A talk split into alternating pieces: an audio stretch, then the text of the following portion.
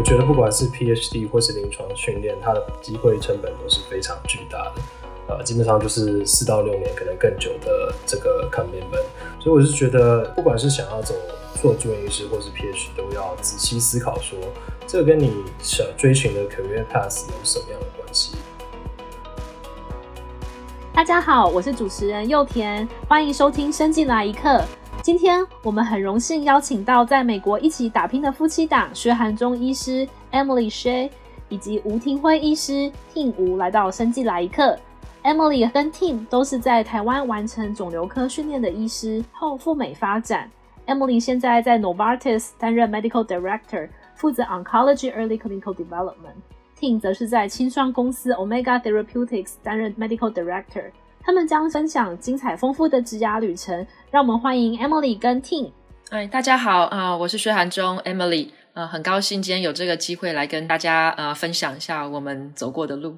啊，大家好，我是吴廷辉 Tim，呃，已经是生技来一课的长期观众，那今天非常高兴能够当 speaker，然后跟大家分享。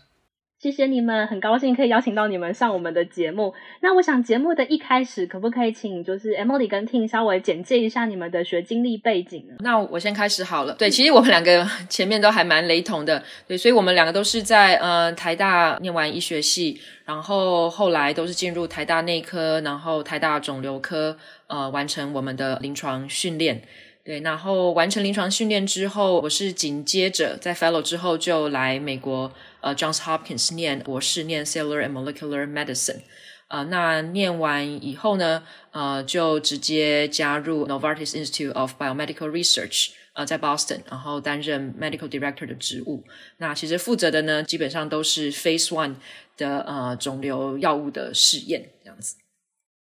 我前面的经历跟 Emily 是很类似的，也就是台大医学系毕业，然后在台大医院训练内科以及肿瘤科。毕业之后呢，呃，到美国，呃，Johns Hopkins 念了 Cancer Epidemiology 的 Master。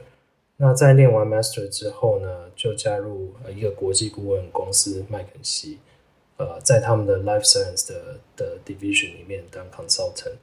那在里面待了大概两年半的时间，呃，当到专案经理 Engagement Manager 之后，离开麦肯锡，今年初加入 Omega Therapeutics，呃，当 Medical Director，负责呃公司的第一个 Clinical Program。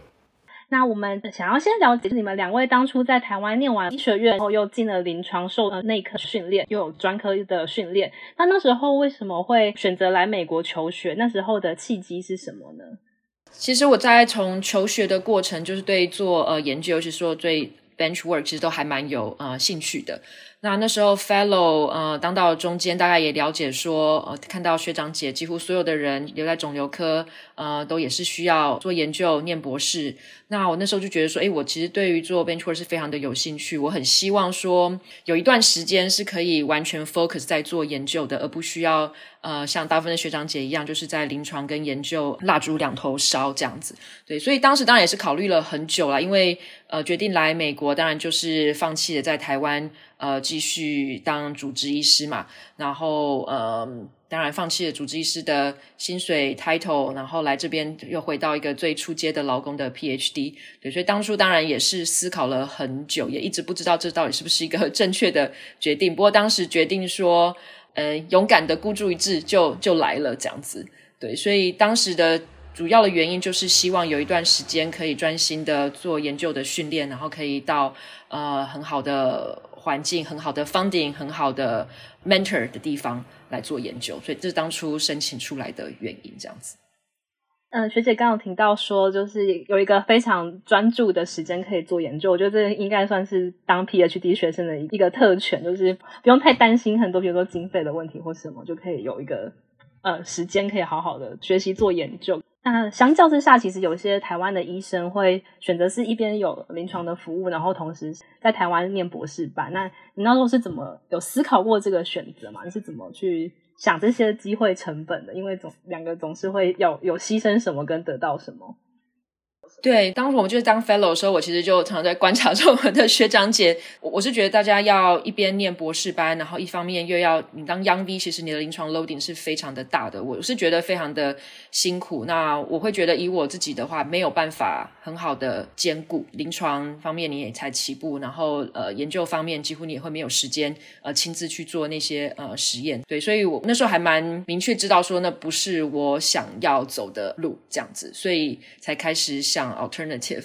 那当然，来美国念博士就是呃，像刚刚说的嘛，放弃在台湾的薪水，然后放弃 VS 的 title。不过当时我自己思考过很久啦，以我自己人生的规划来说，我觉得给自己四五年的时间去做这样的尝试，那我是愿意的。那当然，呃，我觉得我也比较幸运，就是说至少当初家人也是蛮支持，那 Ting 也是有支持我这样的决定，对，所以我就来了。呃，我的确不会非常强力的建议每个人 都这么做，我觉得这要看每个人呃自己的状况。那至少在我当时，我考虑了我损失的跟我可能可以获得的，然后加上我家里没有需要帮忙的等等这些经济的问题，那所以我就决定说我要给我自己这四到六年的时间去试试看。也就是在很多的权衡之后做出来的决定。听你的部分呢？你那时候有考虑过哪些因素吗？我我的考量大概跟 Emily 不太相似，因为我不像她有这么的 determined 要去当一个 physician scientist 或是要做研究。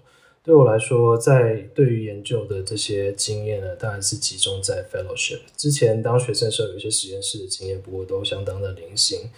那那时候考量，其实第一个最重要就是觉得，哦，既然 Emily 要出国，尽量不要分隔两地，所以也看看说出来可以寻求什么样的机会。那对我来讲，啊、呃，因为之前做的研究比较偏临床，也就是收集临床数据，然后再分析。以这样子的情况来讲，如果去学方法学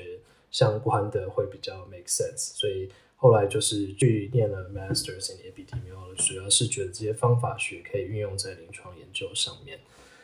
那其实我从呃在当这个临床 fellowship 的时候，就有接触到这些许多临床试验，很多都是药厂啊、呃、sponsor 的。那这样的情况下呢，觉得说好像做药物开发也是一个相当有趣的路。只可惜在台湾的、呃、对于医生来讲，很少有这样的职位，大部分的研发中心都是在。欧美，呃，或者说在亚洲也不是在台湾，所以那时候也有考虑过，说是不是在念完书之后寻求一个可以进入业界做药物开发的机会。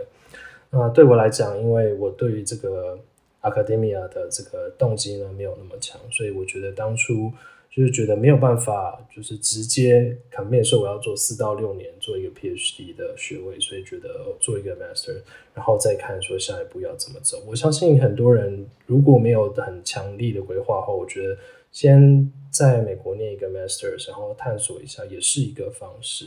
呃，主要也是因为在念完 Master，呃，可能有一相关的学位，就是 STEM 相关的学位的时候，可以拿到。呃，相对的这个工作的签证就是 OPT，那可以在美国再留下来一到三年的时间，这个其实是对寻求下一步有帮助的。其实就是呃，我想可能念医学的。学生或者是医师，他们在选择有有兴趣想要赴美求学的时候，可能有比较常见的时间的一个就是医学院刚毕业。那有些人可能会选择是像你比较像你们两个这样子，在台湾已经有完成了专科医师或者是住院医师的训练之后再出来。那你们觉得就是在选择这个出来的时机点，先走临床呢，还是先出来？你们那时候的考虑是什么？怎么样决定这个先后顺序？嗯，对，不同的时机点大概就会有点呃决定你接下来的发展吧。所以我想。以我的状况的话，我是临床已经做完，然后才来念 PhD，所以我想一个比较大的影响就是说，在我选 PhD 的 lab 跟选 PhD 的题目的时候，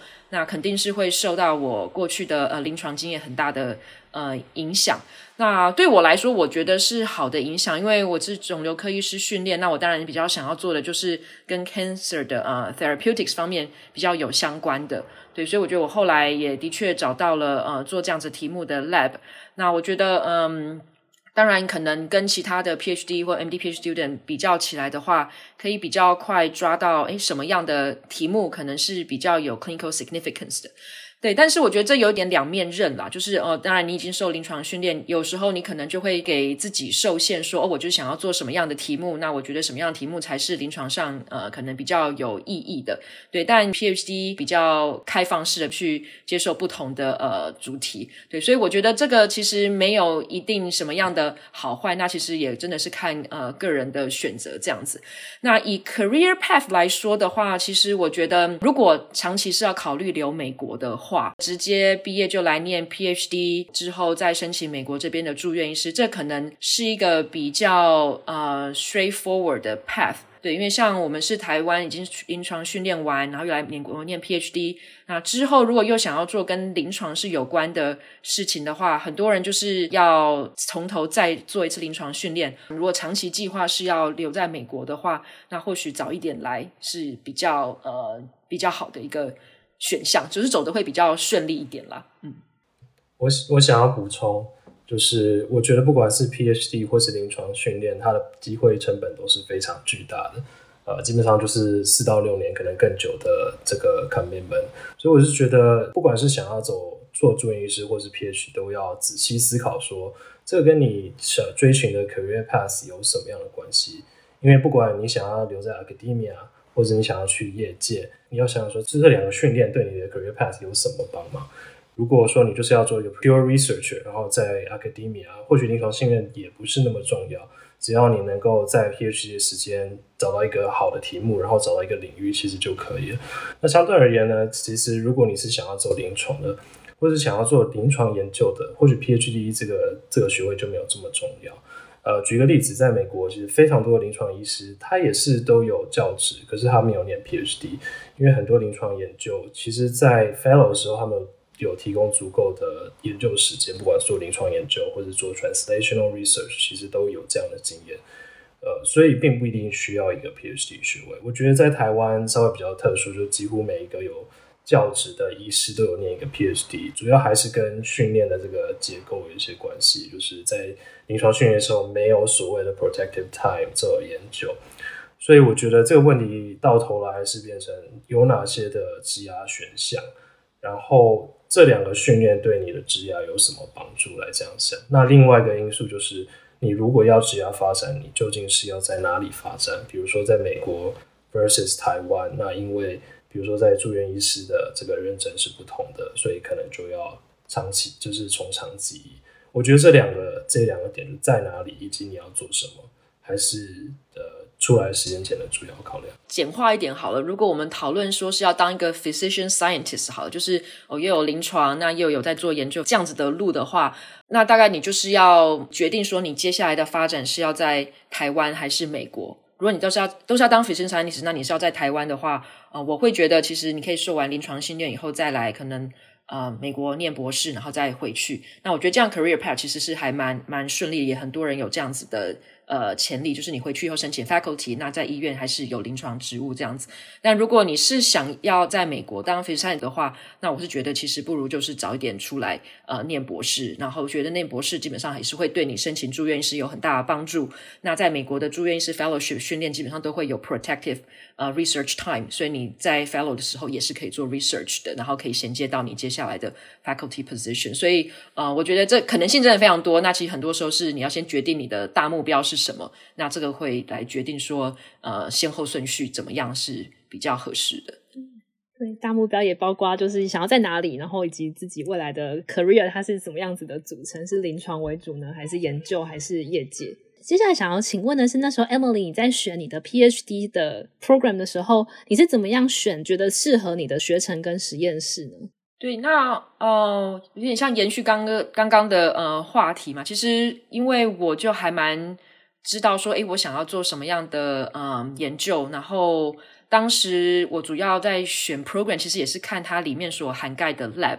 那我其实就是还蛮想要进我后来进的这个实验室，就是呃，Bob Augustine 的呃 lab。所以我大概都是看说，诶，有哪一些 program 呃可以让我选这个 lab 这样子。那因为当时已经念完了呃 MD，那也做完临床训练，其实我也是希望选一个 PhD program 呢，就是。呃，必修课呢是不要太多的，可以让我赶快投身在呃我真正要做的 PhD 的研究。这样，因为毕竟我出来的时候已经超过三十岁，所以当然这个时间成本也是有考虑的。所以基本上大概就是这两个嗯、呃、考量吧，就是我希望是有 program 一定要涵盖到我想要的实验室，那另外一个是我希望必修课不要是太太多太多的这样子。所以当时也申请了呃蛮多个学校，可能将近也有十个吧。那后来大概就是有四四五个在在选，对，那最后综合考量以后，就决定还是来 Hopkins，因为当时有最多我想要跟的老板这样子。所以这是考量了自己的兴趣，然后还有你的临床的呃部分，怎么样把临床学会的东西跟你的研究做一个结合。那呃，可以请 Emily 稍微分享一下你博士班的研究题目是什么吗？嗯，对，所以呃，我后来是在 b e r v o g e l s 的 lab 嘛，那呃，我们老板他算是 cancer genetics 界的这个泰斗这样子。那他实实验室其实一大部分的人呢是在做呃 cancer sequencing 哦、去找到说哦、有意义的 mutation。那甚至最近都是在做这种呃 circulating DNA 的这种 early cancer diagnosis。那我的兴趣是在 therapeutics。那其实我加入的时候呢，我们呃 lab 就有一个 immunology。应该说 sub team 吧，大概成立了大概两三年这样子。那这个 team 呢，所做的呢，就是想办法用呃免疫治疗的方式呢，去呃 target 这些常见的 cancer mutation。所以嗯，例如说最常见的 KRAS、TP53 mutation 这些，那这些 mutation 很困难被 target，是因为它们通常都是在嗯呃细胞内。那有的时候也很难发展出呃很 selective 的药去 target 他们，或是呃 mutation selective 的药。当然 KRAS 现在有了哈，不过当时我们在做的时候其实是呃还没有的。所以我们的做法呢，就是说这些 mutation mutated protein 其实它会被 degrade 变成 peptide。那这些 peptide 呢，有一些如果它是对的 length 对的呃 sequence 的话呢，是可以被呃细胞表面的这个 HLA 所表现的。所以我们的目标就是找说 common cancer mutation，最好是 driver mutation，那又可以被 common HOA 呃 allele 表现的，那这个就会是我们想要呃 target 的目标。那举例来说，我们就有呃找到 KRAS G12V mutation 可以被 HOA A3 表现。那另外我所 focus 的呢，就是在呃 TP53 最常见的 mutation R175H 也可以被呃最常见在白人最常见的 HOA A2 呃所表现。那有了认定了这个 target 之后呢，我们就是去呃设计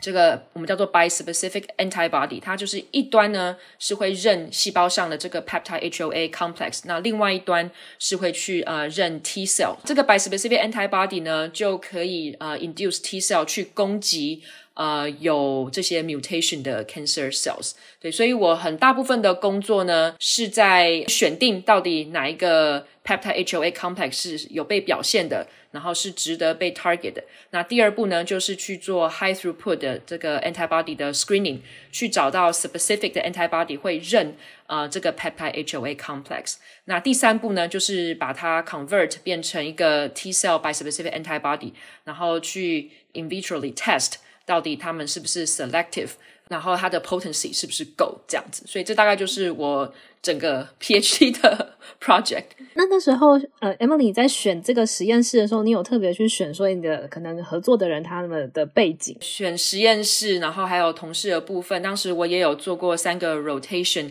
那当然就会去呃比较说哦、呃，老板啊，然后主题啊，啊、呃，还有你呃实验室的呃同才这样子。那呃，最后选择 Vogelstein Lab，因为呃，在 Voxing Lab 的话，我其实觉得大家是呃非常的 collaborative 的，所以在我们的实验室，大部分的学生呃都是 P Hopkins 的 MD PhD student，在完成他 PhD 部分的这个呃学位。那其实大家都是非常非常的呃 motivated。然后也非常的喜欢互相呃分享啊所念的 paper 啦，最近实验上的进展啊等等。那我觉得这是一个非常好的学习的环境，就是我有非常好的老板，也有非常好的同才同学。那我觉得这是会让我自己进步最快的一个地方。对，所以最后也选择了这个实验室。本来从临床医师，然后转到博士生的这个不同的角色，你有没有经历过什么样的呃挑战啊？然后还有心理调试的部分？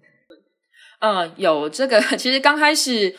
我觉得调试上是花了不少时间啊。第一个当然就是呃，先独自来到美国嘛，哈，就以前在台湾身边都是很多家人，所以第一个这个生活上就是一个很大的不同。那第二个之前在医院呃当 fellow，那可以看病，也有带一些学弟妹。那来到 PhD 以后，你就重新呃被打回 这个学术界这个最底层这样子，对，所以。嗯，我觉得刚开始的确是心心态上是需要需要调试一段时间了。呃，不过我想当初决定要来的时候，大概也知道会面临啊、呃、这样的状况，所以大概当时也没有什么后悔等等，就是觉得说这是一个呃必经的过程。但我觉得的确是不太呃不是很容易，尤其是前两年的 PhD，嗯，大概都还是算是在。在学习的这个撞壁的这个期间，其实我觉得蛮挫折的，就是很多个面向，嗯，在当时都都是蛮需要心态上的调试啦。对，那这部分大家也是能感谢说，当时家人，呃，虽然第一年是远距，那后来廷辉第二年来，那我觉得就有非常好的，呃，就改善了很多。对，所以我觉得这可能也是蛮多一个人来念 PhD 会碰到的状况。对，那我觉得就是，嗯，当然尽量多找朋友聊聊啊，多找呃家人聊聊。那不要觉得说只有你碰到这样的情形。我想很多人一个人来念的时候，刚开始都是还蛮辛苦的。对，要让自己身旁有了很多不同的资源跟支持。那你在博士班的时候，觉得有哪一些收获呢？呃，我觉得收获真的还蛮多面向的。我想第一个讲最直接的，当然在我的呃研究主题上，后来在撞墙 期待两年之后，就决定说，诶，我想要做 TP53 这个 mutation。那当然，我想前面两年所累积的那些很多很多很多失败的呃经验，其实到后来诶，在选到了这个呃好的 target 之后，其实。呃，我就做的很快，大概一年，其实就把所有后来进到 paper 的实验都都做完了。对，所以当然这个第一个是一个研究上的一个呃一个成就感这样子。对，那当另外的话呢，我觉得在人际关系上，我觉得收获也是非常的呃丰硕。嗯，所以第一个是老板的层面吧，我觉得你可以就是近距离观察说一个学术界的泰斗他是怎么样。工作的他是怎么样去呃面对嗯、呃、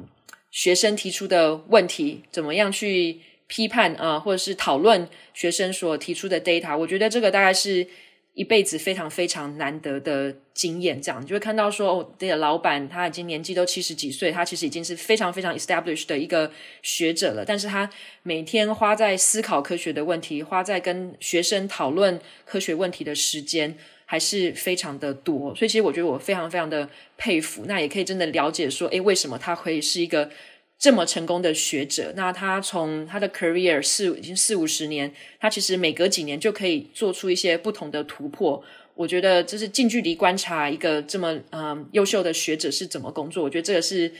呃大概一辈子对很难忘的经验这样子。那这是老板层面的。那如果是同才层面的话，我觉得也是非常的难得。就是我身边围绕的大概都是嗯，美国也是非常非常精英的一群学生。那你就可以看到说，他们不管在呃思考逻辑上，在表达能力上，其实呃能力都是非常的好的。所以我觉得在那个环境，其实我也蛮明确的可以了解到说，我自己诶有什么样的优势，但是也有什么样的呃不足。这样子，像我觉得他们的逻辑分析能力都非常的好，然后呃，表达能力更是没话说。这个我觉得可以，嗯，就是身边有这么多优秀的同事让我学习，我觉得这也是非常难得的呃经验。那当然，另外一个是也学习到说，诶，当大家都这么优秀的时候，诶，要怎么样合作？所以，当然，我想在科学啊，还有在人际面的话，我觉得 PhD 都是给我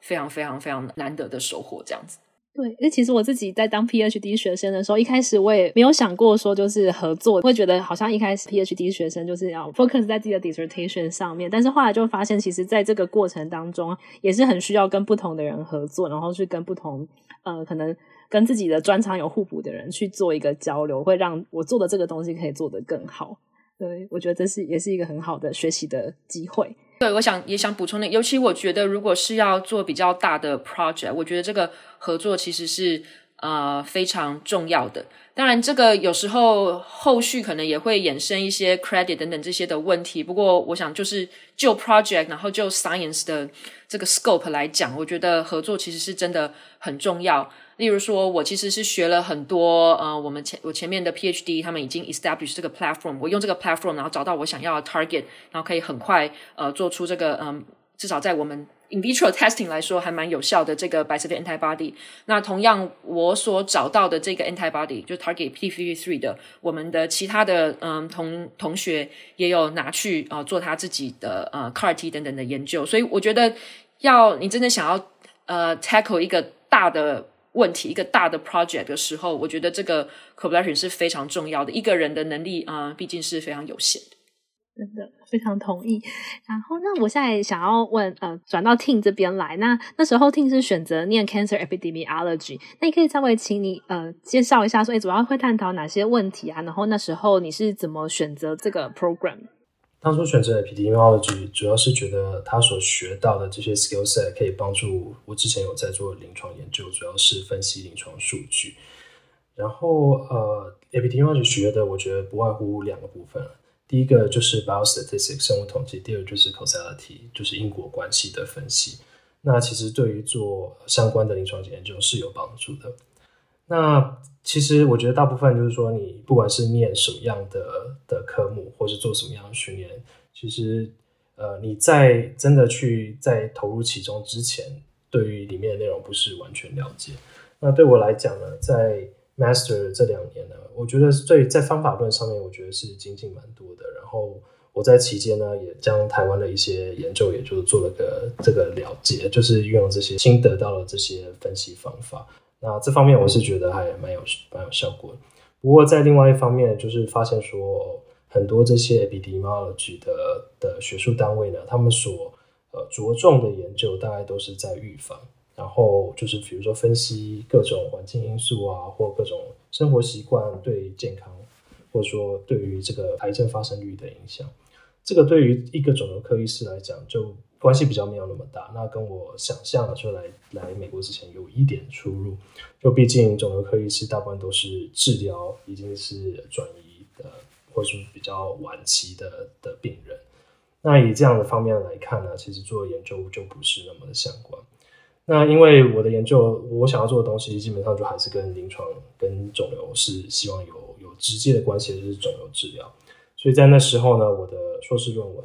后来因为觉得在所上找不到适合的指导老师，就去医学院，然后去他们的泌尿科找肿瘤科的的专家，那做了一个就是关于摄护腺癌的临床试验呃 pooling analysis。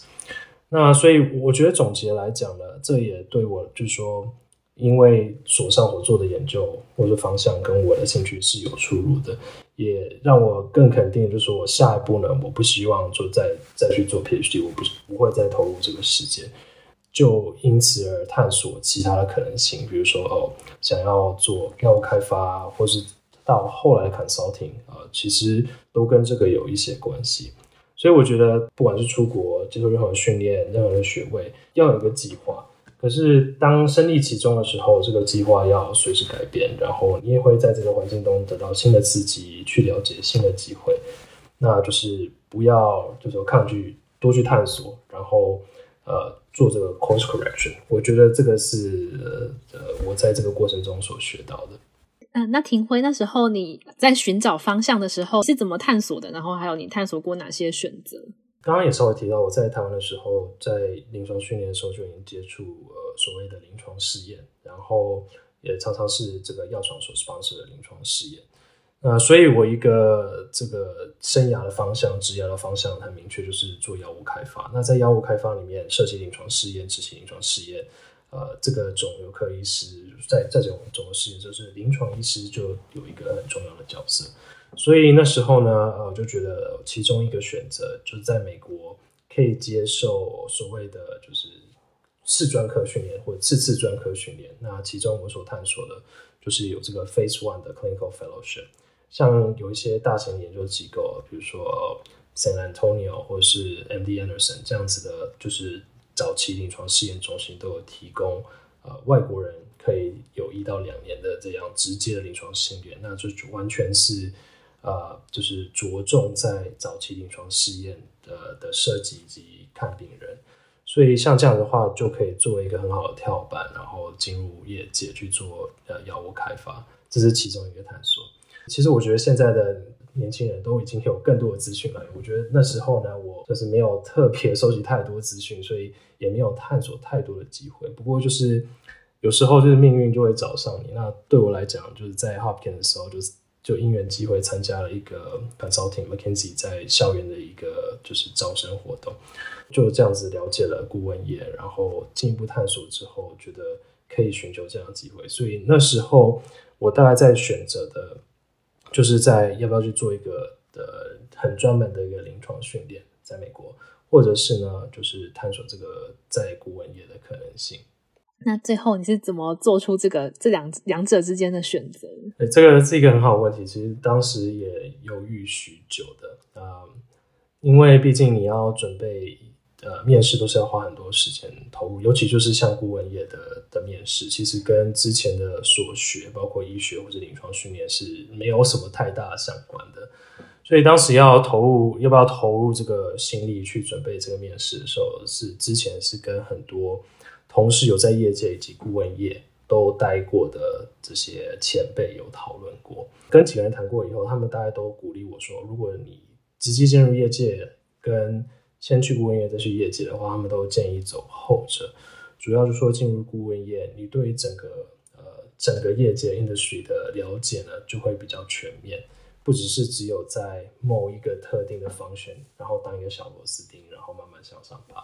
而是你可以从一个比较呃高的高度来看，就是说业界是什么样子，然后有哪些机会。那你在顾问业所学到的这些 skill set 呢，也可以呃被应用在业界。那很多业界都喜欢去雇佣这些前前顾问，主要就是因为他们呃在很短的时间内就有 expose，就是铺步入到很多不同的的方向，然后对业界有有更了解的呃的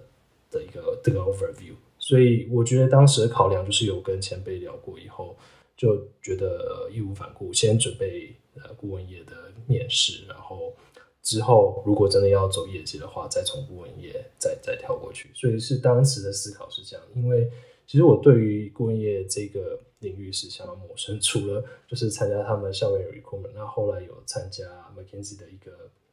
夏季的一个一个三天的活动。除此之外呢，其实对顾问业的了解真的是有限的。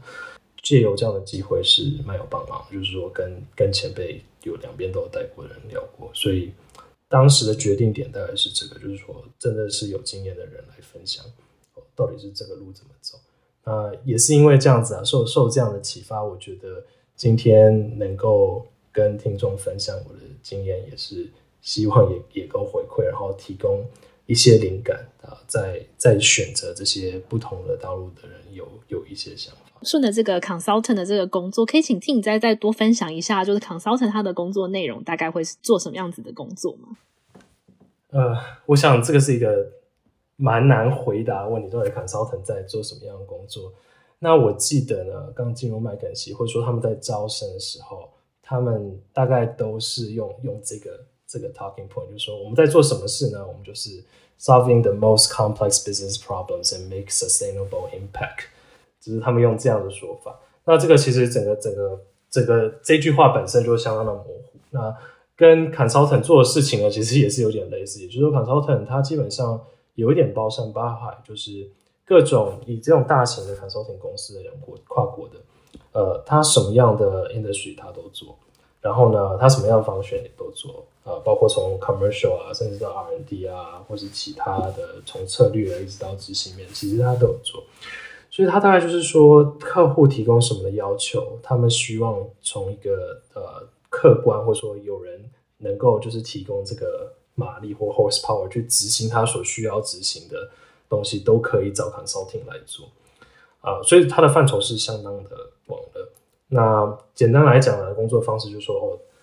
这个客户有一个要求，他可能是说帮我去做一个某个领域的 strategy，或者说哦，目前我的这个制造的这个 process 有一些问题，想要请你来帮我优化。不过不管怎么样，就是客户有一个需求，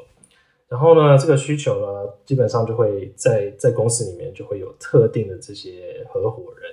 他们专门做这个领域的，然后就说我可以提供你一些 solution，然后呢，这个合伙人就会去找这个 team 的 manager，这 manager 就会找下面的人。就是所谓的 consultant，然后组起一个 team，大概就是呃可能三到六个人，然后一起去来解决这个问题。那大概就是会利用呃这个公司里面很多的资源，因为他们大概是在公司里面当然已经做过这样类似的计划很多次了，所以已经有一个 database，有一套的模式，有一定的知识来提供在 backup 这些这个 team 怎么样工作。那这个 team 呢，大概主要做的事情就是说。把这个知识化为这个对客户有用的呃这个形式，然后在过程中不断的就跟客户有有进度报告啊，然后另外去了解他们的需求，最后做出一个成果。这个成果大部分是一个一个分析报告，那可能常常是一个 PowerPoint 的形式。然后如果有一些牵涉一些 finance 东西，可能会有一个一个 Excel model，然后给客户。这个大概就是一个计划的雏形啊，就是大概就是哦，客户有需求，然后就交代有特别专门的 partner 交代做一个 team，来 team 在一个呃一个特定的时间内做出一个成果，然后去解决他所需要的问题。嗯，那你接触到就是你刚刚提到就是什么样子的呃客户都都有嘛，包山包海。那你会觉得，就是我我有个好奇点，就是因为你是有医师的背景，那像如果是医师的 consultant 跟一般 consultant，你们的工作内容会有不一样？这也是一个很好的问题，就是也是我一直被被人问的问题，就是说，哦，你这样子的背景到底对做一个 consultant 有没有帮忙？那我觉得，嗯，其实是一个 yes and no 的的一个一个答案。主要是说，如果你有特定背景人，其实在，在比如在麦肯锡里面，各种背景的人。有有 MD 有 PhD，那 PhD 当然他做的领域也是相当专门。那公司会尽量就说符合你的兴趣跟需求，想要做哪一种 industry，想要做哪一种的的 case。所以呢，如果你有特定的背景，你就可以利用这些知识啊或你的经验来帮助做这些计划。不过在同时呢，其实这个公司对于尤其是呃比较初阶的 consultant 啊，比如说 associate 或者 business analyst。它都有特定的需求，就是说你要达成一些基本的所谓的 toolkit 或 skill set，你才算是一个合格的 consultant。这些跟你的背景知识就没有特定的关系。那它大概分两类，就是所谓的 toolkit 跟 skill set。第一类呢叫做就是解决问题能力 problem solving，第二类呢就是跟沟通有关的，就是 communication。你要说先把这些呃基本的这些技能先先达到以后，达标以后呢，你再再去进一步考虑说，你在这个领你有兴趣这个领域里面，你有办法去 specialize，然后在 specialize 之后，我觉得才能真的运用你所谓的经验跟知识去帮助这个 team。因为我刚刚也讲过，就是麦肯锡大家做过这些呃类似案子已经很多很多次，所以他已经有个 knowledge base，然后有 expert 在后面 back up，你的知识可能不会超越他们。那这些知识可以帮忙你呢，大概就是你在做类似一些的。相关领域的案子，比如说我只要做跟药物开发，或者说跟医疗相关的，我很快就可以 catch 到，这个背景是怎么样，然后很快的 ramp up。可不代表说我做的分析就会比较正确，因为有时候你用既定的背景或是既定的眼光去看一个问题的时候，你也被被框架。那像这些 consulting 非常注重，就是说你需要有 problem solving，然后背后是 analytic skill，你一定要 fact base，而不是说具有你自己的经验。所以也是，我觉得也有相当的道理，就是你需要 master 这些基本的 toolkit 以后，那你再 specialize 才能成为一个好的 consultant。那进一步呢，就说如果 dive in 这两个大主要大范畴，就说这些 toolkit，problem solving 大概就是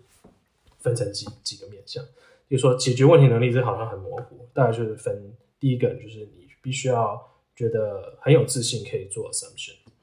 啊，因为很多的时候，你就是一个完全未知的问题的时候，你就是要有这个所谓的假设存在。那你需要去做出假设，做出假设的时候，你必须要知道要收集什么样的的证据或 data 才能去验证你的假说或否定你的假设。这其实跟做研究很像，可是基本上你就要一个非常快的 turnaround，可能一两天里面你就要去去验证一个假设。那再来就是说你，你知道假设要是要哪些 data 以后，你要知道怎么取得这些 data。哦，你你不是专家没有关系，你可以问啊、呃，公司里面是专家的人，你可以跟他访谈。你可以问 external expert，你可以就是有很多的付费的 expert network，你可以 reach out，可以去问特定的问题，可是你要问对的问题。你可以去 literature search，你可以 search database，有些 commercial available，你可以去的。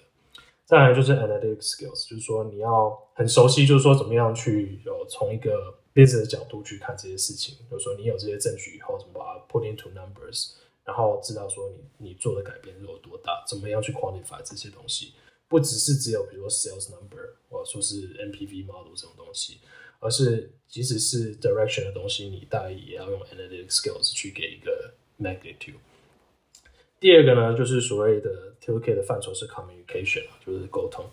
那包括在队内的沟通，因为这个这个 team 呢，大部分就是你非常非常习惯跟一群人长时间工作，一天十四到十六个小时。然后呢，你必须要有一个 single voice，就是你中间有分歧没有关系，可是最后去去就是面对客户的时候，基本上你就要一致，然后要说的事情都要非常的一致。那另外就是说，呃，你对客户的沟通也是有一套特别的技巧。大部分我们面对的可能是管理阶层的客户，那他们的时间也非常有限，我们的 meeting 的时间也有限，所以我们大部分都会用一套。跟 scientific presentation 不一样的报告方式，我们叫 top-down communication，就是说先说结论，然后再去呃 drill in 那些 support 这个结论的这些呃 data 或是事实。所以，所以就是我基本上有点扯远了，不过基本上就是说，呃，以这样的背景，其实专业背景很多是 MD、PhD 的，他们的背景会有用，可是可能是一个在在公司以后待一年以后。会比较有效。当你已经 specialize，那当别人已经认可说你这些基本的 skill set 和 toolkit 已经 master 之后，他们会比较看重你的专业知识。那对我来讲，以这样的背景，你要去学习这样的 toolkit 也是相当困难的，因为基本上跟我在啊，不管在医学生或者临床训练所所学到的东西，还是有有蛮大的差异。所以在那个一开始的过程，也是需要啊非非常辛苦的学习过程。那到后面 specialize 之后，我大概觉得才能比较能应用我这个医师的背景，或是我的临床训练。对，前面也是很像有点进入另外一个领域，然后要重新开始学习，听起来也蛮需要一些心态的调适。啊，没错。呃，我我觉得尤其进去的时候，你会觉得，呃，虽然你跟就是那些大学刚毕业二十二岁的人，你你他有的不一样，就是说你是 advanced degree，你可能是 associate，还是 business analyst，可是很多时候你们做的东西都是一样，你就会怀疑说，哦，我我好像。多吃了这么多年的米，那好像跟你做的事情都一样。我有一个一个 MD degree，然后我有一个肿瘤科的执照，好像跟你做的事情一样。就是这些心态上当然是要调试，不过后来你就会觉得，在这个过程中真的是成长的非常快。就是这些 soft skills、problem solving、communication，那这些这些东西是可以被应用在任何的地方，不管是一般的人际相处呢。或者是呃，就说你不管是要去业界或者要学界，我觉得不管你走哪条路，这样子的 skill set 都是非常有用。不过当然，刚回到你刚刚讲，就是、呃，心态上是一定要调整。那我一直觉得说，你在呃计划一个职涯的时候，最好是能够连续，然后你每一步所做的东西都能积累在你的职涯上面。那对我来讲呢，我就不是一个很好的例子。比如说我走了 consulting，那可能这个地方累积的跟后面做 medical director 就不是一百 percent 相符合，因为大部分 consultant 啊、呃、离开 consulting 去做的职位呢，跟这 medical 不会有这么相大的相关。呃，那所以我会觉得说，在我的例子并不是说哦，你你做完你当医师做临床训练 consulting 就是一个 a viable option，我觉得并不是，而是你真的要了解说有什么样的机会，那你做的每一步选择是不是能够累积你的职涯，因为。回到最初的，就是那个机会成本的问题，你是不是要投入这个时间做这样的事情？那对我来讲，我当然是觉得说，哦，这个经验两年半来讲，是算一个 career trajectory changing 的的事情。毕竟，我如果没有在麦肯锡，我没有办法就是有有这样子的能耐哦，就做我现在的工作，主要是一个 startup 的环境，呃，是也是相当的艰困。那如果我没有经过这个过程的话，我觉得我们把它胜任大概也没办法有这样的机会。那接续这个话题，你觉得顾问的经历对你现在说之后职涯的帮助大概是有哪些呢？这也是很好的问题。当我要离开顾问公司的时候，当然也会对职涯有一种全新的认知嘛。那你要离开的时候，所谓的 exit opportunity，你也会仔细的考量有哪些选择。那我觉得有有两种，有两大的就是解决定方向啊，就是说，第一个是你想要走什么样的 career，毕竟 consultant 他的 skill set 也蛮广。那我做的东西可以让我做，比如说 business development，呃，可以做 strategy，也可以做 medical director 啊，就是 clinical development 相关的工作。就是我目前来讲，我 skill set 可以做这样的事情，这是第一个考量。你要做什么样的 career？第二个呢是说你要在什么样的环境下做这个 career。那对我来讲，就是研究大公司、小公司。那我我觉得，在我在 consulting 的这个经验里面，我就可以看很清楚看出大公司跟小公司的差异。就是大公司它有很多既定俗成，它的它的职位大家都是 well supported。那其实就是哦，day to day 你做的事情也很固定。哦，那可是你要做决定的时候，你就要经过层层关卡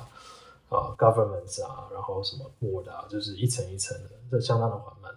那沙特环境就不一样，就是说这个结构比较扁平，然后你能够做的，你你自己本身可以 contribute 做的 impact 是比较大的。可是相对而言，你你的人力就是比较紧，然后你一个人必须要 wear different hats，你才能胜任这样子的工作。所以我觉得这这都是要要考量的。然后对我职业生涯，第一个是说我呃麦肯锡对我的经验，顾问对我的经验说，我可以了解有哪些职业选择。第二个就是说，我可以看得很清楚哦，就说各个环境中这些职业选择的差异，然后我可以做一个比较呃 conscious 或 informed decision。我觉得这是对我来讲很重要的，这是这是我觉得这是这是一点。那下一点呢，我我觉得还是在于你的 skill set 可以支持你做什么样的事情嘛。就我后来讲了，我最后选择做 medical director 的一个 s t a r 环境，我是觉得。可以比较好应用我之前所学到的东西。第一个就是我肿瘤科训练，我还是蛮喜欢临床，就是可以看病人 data，然后可以跟病人比较贴近，然后真正的可以把一个药物从从临床带到真的是就是在在从 preclinical 带到 clinic，这个这个是我一直想要做的事情。另外一方面就是麦肯锡让我学学到的事情，就是刚刚讲到那些 toolkit，我觉得在社会环境可以应用的很好。呃，因为我真的是必须要做很多不同的职位，然后这个做的事情的范畴也比较大，所以就利用这样的 skill set 可以很快的工作，然后可以非常独立的工作，然后别人有什么问题丢过来，我就可以用那一套 analytic problem solving 的 skill 去解决。那我觉得这个是我真的比较想要做的事情，相对于比如在大药厂里面，我的做的东西很固定。那这是我的思考流程，然后。为什么就说看邵行哲经验啊，影响我做这样的决定？了解，就给你很很多的机会去暴露在不同的呃选择里面，然后给你很重要的技能去思考，说我要怎么样把我现在手中有的这些能力，把它们汇总在一起，然后去做下一步的职涯发展。先来我，我想要问一下 Emily 学姐，就是那时候你在博士班后期的时候，呃，应该也是有考虑过不同的职涯道路。那呃，那时候你是怎么样做出就是要进入业界的这个选择呢？从台湾过来美国的时候，其实对于呃业界这是非常的懵懂无知嘛，因为在台湾这接触其实是非常的少。那台湾业界呃，大概医生所做的呃。职位也比较 limited，大概就是 medical affair 所以一开始来的时候，其实并没有很考虑业界这个选项。呃，不过后来在我们实验室呢，我们其实实验室因为做的是非常 translational 的主题，所以几乎大部分的呃毕业生呢，后来都是去 industry。所以这个第一个是让我诶也算是有点大开眼界的。所以我们是一个呃 academic institute，然后老板是一个 established 学者，但是所有人几乎都是去业界。那当然，老板也是创立非常多的公司。所以第一个是先哦开了这个眼界，说诶业界其实是一个可以考虑的选项。那当然。回到自己本身的经历的话，呃，自己有临床训练，然后也有呃这个实验室的训练。那当然也不能免俗，也考虑过说，诶，像很多人选择的是重新呃再做个临床住院医师，那之后可以在美国执业，或者是说呃就是延续 PhD，就做一个呃纯粹的学术界的这个 faculty。呃，就是等于没有再有任何呃临床的呃这个职位或是临床的工作。那当然第三个就是诶去业界，那业界就有很多种不同的呃可能性，这样子你可以能可以结合你临床的训练、实验室的训练，那或者是只有其中一个，这当然都是可能的。那先回到第一个可能性的话，就是呃重新做住院医师训练。这个我其实并不是很考虑啦，主要是我觉得住院医师这个过程已经走过一次，那我其实还是对内科有兴趣。那内科住院医师呢，这个我觉得真的是一辈子做过一次就很足够的这样子。对，所以我这个经验我觉得呃主要是非常的辛苦，非常劳力密集。我其实真的没有非常想要再做一次这样子，而且我觉得某种程度上也是有点浪费时间，毕竟之前已经呃做过这样子的 training 了。那呃，第二个当学术的呃 PI faculty 的话，呃，我会觉得第一个。呃，当时其实在美国后，大家也会听到很多的呃朋友啊，或者是呃学长姐啊等等，在讨论说，这个美国学术界的发展。那我觉得其实是非常的竞争，那也有时候生存也是很不容易。那我觉得，除非是你真的非常非常非常的呃 passionate，这就是你这辈子的直至的话，那我觉得其实这条路也是相当的难走的。对，那我自己呃扪心自问呢，就觉得嗯，这可能也不是一个很适合我的一个道路。那所以后来才会诶蛮认真的考虑业界，因为也知道说，其实呃一个临床训练，然后也有呃实验室经验的医生，其实在业界有很多不同的职位可以选选择。像呃最常见的刚才 clinical development，等于就是去做临床试验、新药开发，这也是我后来所走的路。那另外也有些人你可以走的是像 translation medicine 啊、呃、biomarker 这些，其实也很需要呃 MD 有临床背景的人。那当然第三个也是可以去走 medical affairs。那我后来其实觉得，大概 clinical development 就是一个呃最适合我的一个方向，对。不过刚开始其实也是有遇到蛮多的呃挫折的，呃，其实当时我还在要 wrap up 我的 PhD 题目，那其实也有一些呃 recruiter 自己来 reach out 来找我，那很多也是来问我说，有没有兴趣当 medical director。呃，clinical development 的，因为这大概就是需求非常大，在美国。那其实很多跟他们谈了以后，发现说，诶，我的 clinical training 是在台湾，呃，很多就会直接跟我讲说，嗯，那这样子大概大公司都不太需要考虑，哦，你可能要从 clinical operation，从 clinical scientist 当起这样子。所以一开始其实也是呃觉得有一点挫折啦，所以当时甚至有考虑说，呃，像听之前提到的，诶，是不是可以再去当一个短期的 subspecialty 的呃 fellowship，像是专门。做 Phase One Clinical Trial 这样子的，是其实是 Post Oncology 的一个 Subspecialty 的 Fellowship。那会不会这样的 Fellowship Training 完以后，有了美国临床经验，我会更容易得到啊、美国业界 Medical Director 呃 in Clinical Development 这样子的工作这样子。那不过后来其实有一阵子，我就稍微比较没有在想这个业界的事情，我就先赶快 Focus 在我的 PhD 的部分。那当然，我的 LinkedIn 的呃 Profile 我也是有把它建立起来。那后来其实是嗯。我觉得蛮幸运的，就是有一个大药厂，呃，就直接呃联络我。那他那时候找我就很明确，他就是说想要找我去做 early cancer 的 clinical development，然后呢是 focus 在跟呃 T cell 有关的的新的呃治疗的 modality。对，那时候我看到诶这样子的机会，就觉得诶非常的难得。其实是大药厂直接找我，那他们其实也并不认为说我在台湾的 training 呃会是处于任何的劣势。那所以也有顺利的进入这 interview 的 process。那在 interview process，我就更了解说，诶到底在美国的呃一个大药厂里面呢，做药物早期开发到底是在。呃，做什么？然后你这个 medical director 的职位的内容到底是什么？就让我更笃定说，诶，这是我会想要走的方向。因为我所有的临床 training，然后我的实验室的 training，啊，还有跟我自己的兴趣，其实都是全部都是呃吻合的这样子。对，所以呃有了这样的 interview 经验以后，后来我就在呃自己就去找了呃不不同的其他的，不管是大药厂呃中型的药厂这样类似的机会。后来也发现说，这的确是一个适合我这样子 training 背景的人去申请职位。对，因为几乎就是每个地方我大概呃大部分地方我都有得到 interview 的机会。那其实通常大部分谈下来也都是觉得还蛮顺利的。那我们有什么呃，比如说在台湾已经有有临床训练的医生，如果想要在美国找到业界的工作，可以怎么样方法让自己的这个在外国的临床训练也可以得到美国业界的认可？有有没有什么这样这方面的经验可以跟大家分享？我我觉得很重要的还是说你在谈的过程吧，因为你你要真的让人家嗯提出的说，当然我我相信这个虽然呃讲起来是令人有点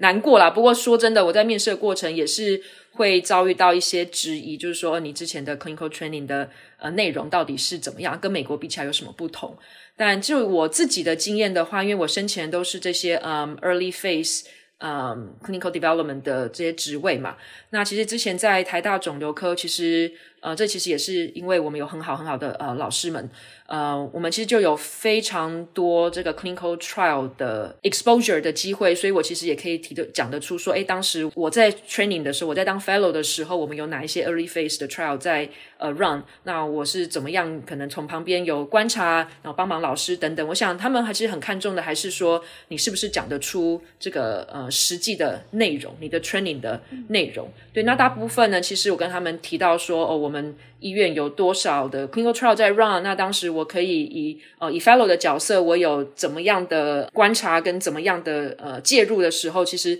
通常他们对于临床训练这一部分呢就没有太大的质疑。他们也知道说，诶，以前你的 training 你所接触到临床试验也都是这些呃最大的这些 sponsor 呃所所支持的这些 study，然后都是这些呃走在最最 advanced 的这些呃这些 development 的这些药，那其实他们几乎就没有什么。后续的问题了，对，所以我会觉得这个会受到一些质疑是难免的，但重要的还是说你有没有办法具体的讲出说你的 clinical training 在做什么，你的 clinical training 的内容跟你要申请的职位又有什么样的相关性？我我觉得这还是很重要的。我我想稍微补充一下，大概我觉得 Emily 有提到，就是你真的是要了解你申请的职位，它需要的 core skill set 是什么。那虽然一个人的经历是固定的，可是你怎么样去呃，就是写一个 narrative 或包装你的经历是很重要。就是怎么样可以把他的你的经历跟他的 job description 符合的越高，当然是越好。不是说你要去美化或是加什么东西，不是事实的东西，而是稍微 modify 你的经验，然后跟 job description 能够符合的话，我觉得这个机会就比较高。那另外就是有提到，我我觉得有有面试就有机会。那取得面试有几个方式可以考虑。第一个当然就是，就说你 LinkedIn profile 经营好，可能就会有 external 或 internal recruiter 来来 approach 你嘛。那第二就是说，如果你有认识的人已经在特定的公司里面，或者说甚至是你想要的职位，那你其实就用 internal referral 或是打个招呼，这个然后面试机会就高非常多。那第三个我有试过的方式呢，其实是你可以在 LinkedIn 上面搜寻特定的 recruiter，也就是像大药厂来讲，它每一个 function 的 recruiter 都分得非常细。如果你能找到对的 recruiter，然后在 LinkedIn 里面甚至 cold message，就我的经验里面，可能十个也是会有两三个会愿意回你，然后给你一个 intro call。那 intro call 他觉得 OK，你的资历符合的时候，他就会给你跟这个 hiring manager 再再进一步谈嘛。所以我觉得这这三个都是可以考虑的方向，就是说被动的 linking profile 经营好，然后如果有 referral 认识的人，那绝对是要好好利用。第三个就是说你 proactive 在 linking 上 reach out recruiter 啊，当然是要 reach out 这个正确 recruiter，我觉得也是一个其中其中可以考虑的方式。谢谢你们的分享。那最后的一个部分也想要问，你们有考虑过在美国在训练临床吗？或者是你们医学院刚毕业的时候，是不是有考虑过直接来美国训练的这个可能性吗？我我想我们两个可能都不是最适合回答这个问题的人，毕竟我没有在美国当过住院医师。我想有一些如果台湾跟美国都有当过住院医师的人，或许能够分享呃之间的差异。那对我来讲呢，呃，来美国我说留后来留在这边工作，我觉得其中一个很重要的动机呢。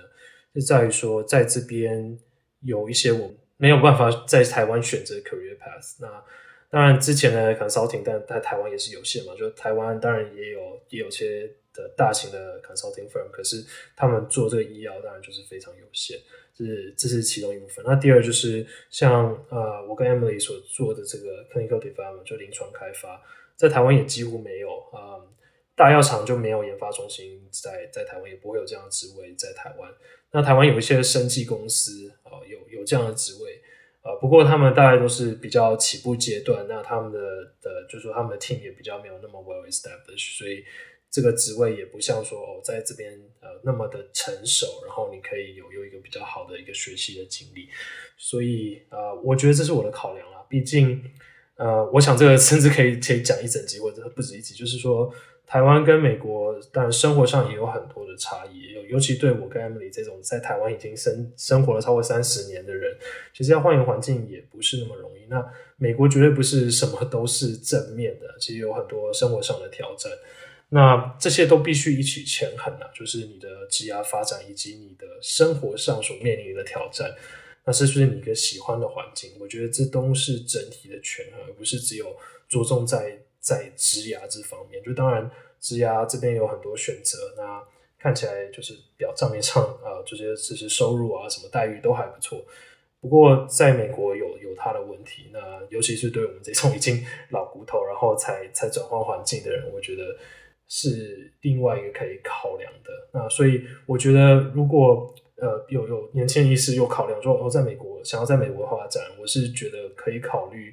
早点来来看看，早点来适应。然后如果就是真的不喜欢，想要回台湾，我想也也是有那个时间可以可以再再重新发展的。那对我们来讲，就是机会成本就比较高。那因为已经训练完了，然后。机会成本不只是机会成本，就是已经训练完了，你变成能够选择的选项又又比较少，所以，呃，我我觉得这是这是我们的想法，就是我们选择了一个在台湾没有办法做的工作，呃，这个是主要的考量点。非常感谢 Tin 和 Emily 分享他们从临床学术到业界的旅程，相信大家也从他们各个重要的职涯转换的决定与思考中获得很多启发。那也一定会对 Medical Director 这个职位在不同形态的公司的角色有所好奇。下一集，Tim 与 Emily 将进一步分享他们担任 Medical Director 的工作内容，还有在他们公司扮演的角色，以及分享给更多给有志走向业界的朋友们的心得与建议。敬请期待。那我们下一次见喽！生计来一课 Moments in Biotech 第三季由 BTBA。Boston Taiwanese Biotechnology Association 制作，谢谢驻波士顿台北经济文化办事处的赞助。本集节目主持人有许祐恬、刘俊、以放孟宪维、纪威佑、Rick，还有我陈乃群。后制团队包含刘继秀、洪慧芳、涂新芳、林茂然、林婉容、吴云云、潘云仪、陈君伟、卢维忠。宣传是陈范恩，并感谢顾问团队 Joe 吕彩怡、Margaret 魏佳音、Erica 蔡佩珊、Phoebe 蔡涵婷、洪信怡。如果你喜欢我们的节目，欢迎到你所使用的 Podcast 平台留言，并给我们五颗星的评价，也可以到我们的脸书留言。我们下一集再见，拜拜。